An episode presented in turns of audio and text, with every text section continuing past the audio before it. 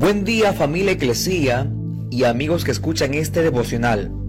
Hoy 21 de julio del 2020 quiero hablarles acerca de tu identidad en Cristo. ¿Cómo te sientes cuando te roban algo? Indudablemente es un momento frustrante e injusto en donde haces todo lo posible por recuperar lo que te pertenece y además a partir de ese momento tomas precauciones para que no vuelva a suceder.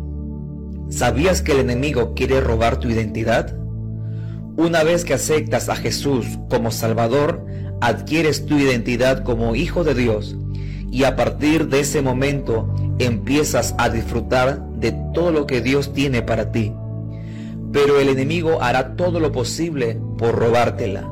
No lo permitas. Por eso necesitas apropiarte diariamente de las promesas de Dios para tu vida.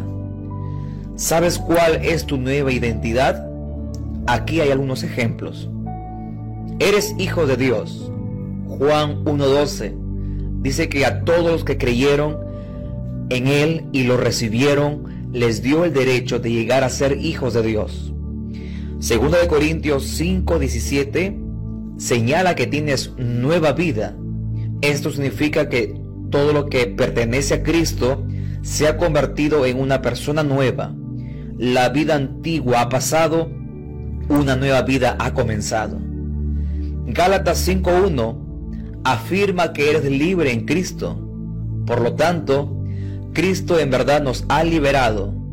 Ahora asegúrense de permanecer libres y no se esclavicen de nuevo a la ley.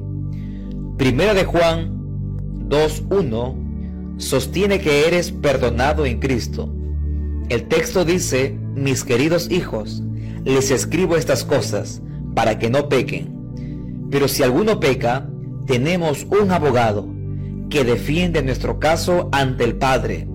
Es Jesucristo, el que es verdaderamente justo.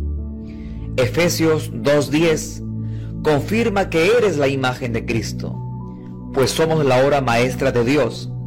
Él nos creó de nuevo en Cristo Jesús a fin de que hagamos las cosas buenas que preparó para nosotros tiempo atrás.